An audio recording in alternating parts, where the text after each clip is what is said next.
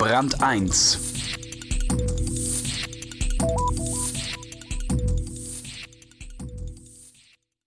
Er hat heutzutage viele Beschützer, der Verbraucher, doch die vertreten nicht selten weniger deren als ihre eigenen Interessen. Peter Laudenbach über einen ungesunden Wettbewerb. Angst essen Orientierung auf. Verbraucherschutz ist ein Geschäft, bei dem viele Anbieter um Aufmerksamkeit konkurrieren. Das sorgt vor allem für eines Verwirrung. Pestizide im Gemüse, krebserzeugende Stoffe in Spielzeugpuppen, an die Werbung verkaufte Nutzer in Internet-Communities. Das Leben des deutschen Verbrauchers ist gefährlich. Er wird getäuscht, ausspioniert und vergiftet, zumindest wenn man den zahlreichen Warnungen von Verbraucherschützern und Skandalberichten in den Medien glauben will.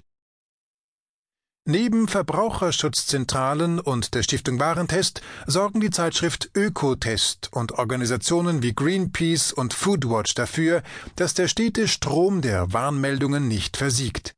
Schließlich leben sie davon. Genau wie die Journalisten, die wissen, dass sich Skandalmeldungen gut verkaufen.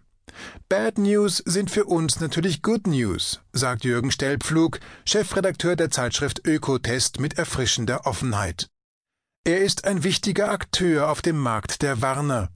Seine Redakteure suchen nach Schadstoffen in Orangensaft, Tiefkühlkroketten oder Shampoos und finden fast immer etwas.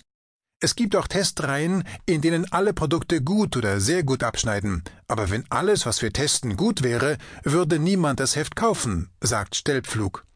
Nichts wäre für sein Geschäftsmodell gefährlicher als eine Produktwelt ohne gefährliche Schadstoffe. Das System funktioniert. Stellflugs Zeitschrift verkauft sich jeden Monat knapp 200.000 Mal.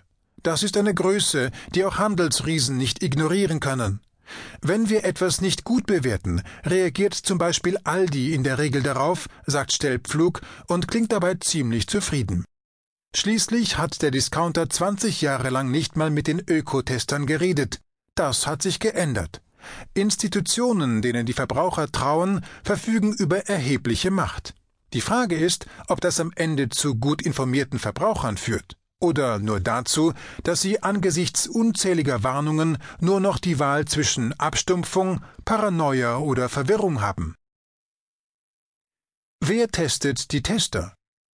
Das Vertrauen, das Ökotest genießt, mag auch daher rühren, dass diese kommerzielle Zeitschrift mit den Veröffentlichungen der gemeinnützigen